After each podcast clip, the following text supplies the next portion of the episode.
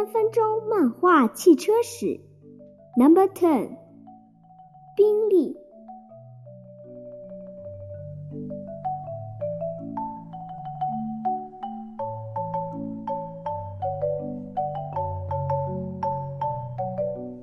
说到王室，大家能想到的就是各种御用，衣食住行都讲究豪。那么，在这篇文章中，就给大家讲讲英国王室的御用品牌——宾利。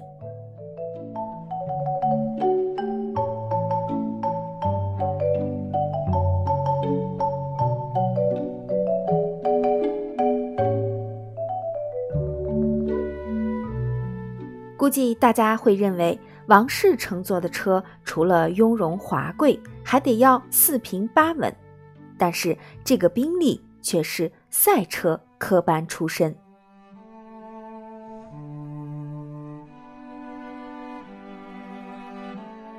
那宾利到底经历了什么？车身跨度居然如此之大。时间回到二十世纪初的英国。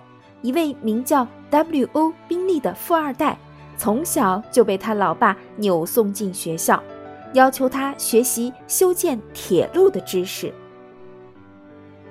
学成归来的宾利掌握了扎实的机械工程技能，但是他却觉得干铁路这行不仅一天天又苦又累，而且还没啥出息，于是果断放弃。后来闲着没事儿的宾利就玩起了摩托车，并且在几次摩托车比赛当中斩获奖牌。宾利一下子就爱上了这种风驰电掣的感觉。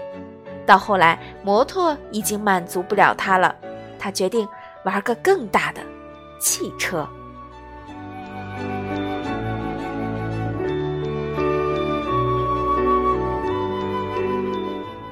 但是。造车这么大的工程，不烧点钱肯定是不行的。宾利当时又不想啃老，就只好拉上哥哥，跑到一家公司里面干起了汽车销售，空闲时研究起了发动机。然而没过多久，一战开打，好多汽车产业都加入了为国效力的队伍中。宾利这位热血青年当然按耐不住，也想着为国效力。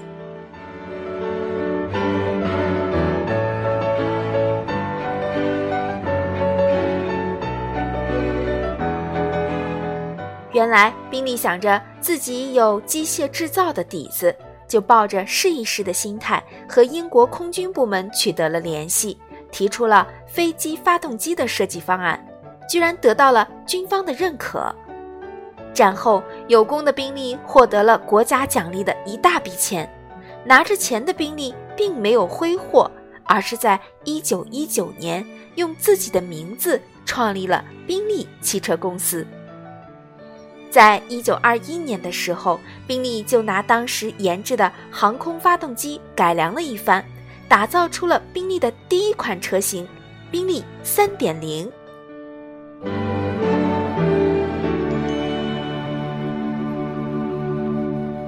结果，这车刚一出道，就在路上轻松飙到了一百二十八千米每小时，成了当时速度最快的量产车型。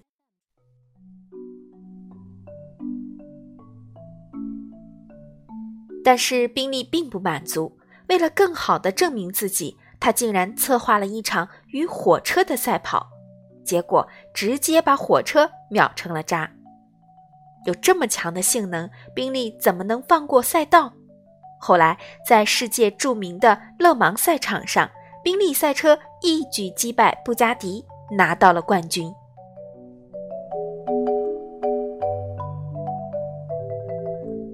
但是宾利并没有被胜利冲昏头脑，而是继续推出了性能更强的车型。六年内拿下了五个勒芒赛事的冠军，轰动了整个赛车界。这波表现让宾利在车圈中坐实了“速度王牌”的称号，也收割了一大波英国土豪粉丝。他们买来宾利，到处参加比赛，带起了一波开宾利的风潮。当时的人们就称他们为宾利 boys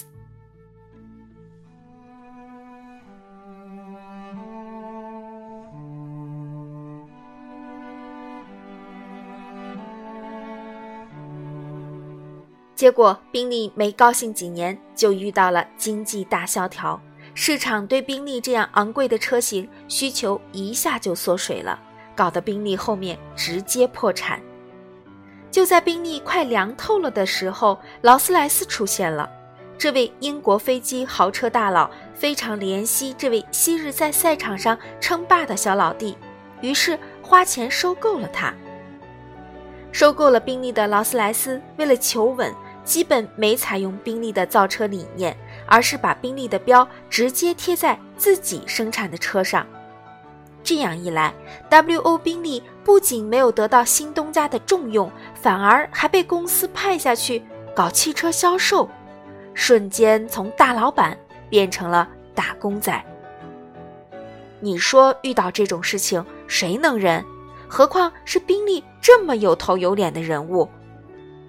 于是，在一九三五年，W.O. 宾利离开了自己亲手创立的品牌，转投了其他汽车公司。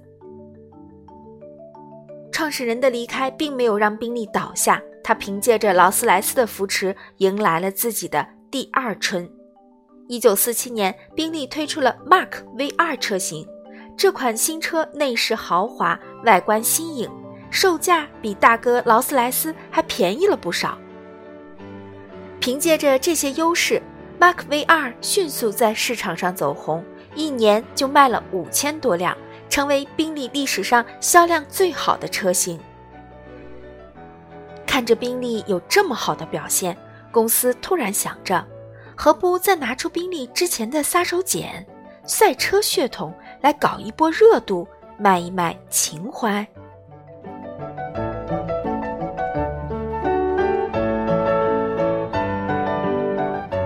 于是，宾利在一九五二年推出了极速高达一百六十三千米每小时的 R-Type。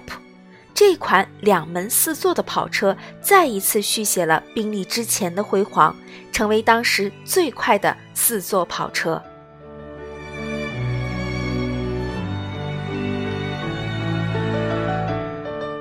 到了九十年代，劳斯莱斯突然发现，宾利这个外来户不仅质量档次不比自己差，价格还便宜不少，销量占了百分之五十二，把自己都比下去了。于是，劳斯莱斯开始重视这个品牌，想让宾利脱离自己的阴影，设计出有他自己特色的车型，再去市场吸一波粉。在一九九一年，宾利终于甩掉了劳斯莱斯的水箱格栅，推出了自己新风格的车型欧陆。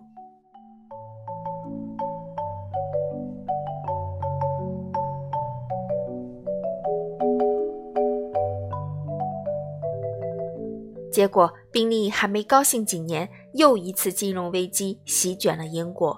一时间，很多英国老牌车企纷纷倒下，就连宾利的老大劳斯莱斯也没撑住，和众多车厂来了个组团破产。而不远的德国车企受到的伤害和英国比起来，简直可以忽略不计。劳斯莱斯和宾利这样的大肥肉，把那些车厂看得口水直流。于是，宝马和大众都加入了收购劳斯莱斯的竞争当中。经过几年的拉锯战，最后宝马带走了劳斯莱斯，大众则获得了宾利。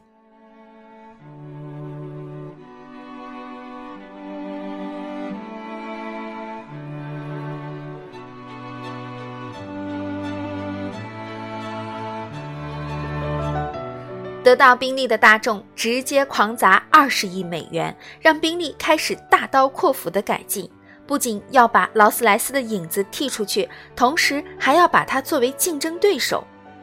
但是宾利想着，劳斯莱斯当了自己这么多年的大哥，自己在江湖上的地位肯定没有劳斯莱斯这么受到大家待见，于是就想找机会提升一下自身形象。在二零零二年，英国女王伊丽莎白二世登基五十周年庆典的时候，宾利看准这个时机，专门为英国女王打造了一辆 State Limousine 车型，当做生日礼物送给女王陛下。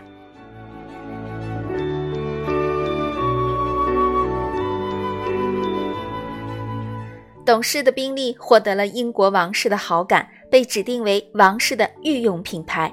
宾利一下子就到达了人生巅峰。有了这波名气的宾利依然还不满足，决定把自己之前的赛车基因也给找回来。在大众的帮助下，宾利推出了全新战车 EXP Speed 八。时隔七十三年，再一次跑上勒芒赛道，拿下了赛车生涯中的第六个冠军。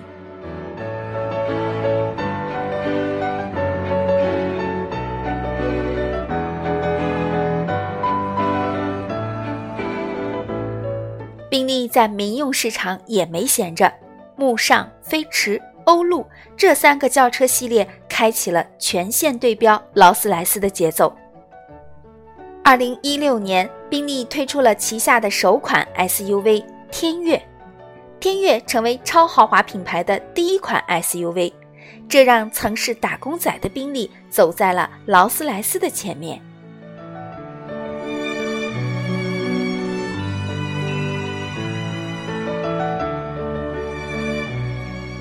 细数宾利经历过的一百个年头。从最初的速度王者到寄人篱下的苦难岁月，再到重塑自己的王者地位，经历了重重磨难，但宾利还是顽强地活了下来。现在的宾利身上有着祖传的赛车基因和当今王室血统的加持，让他雍容华贵却又善于运动。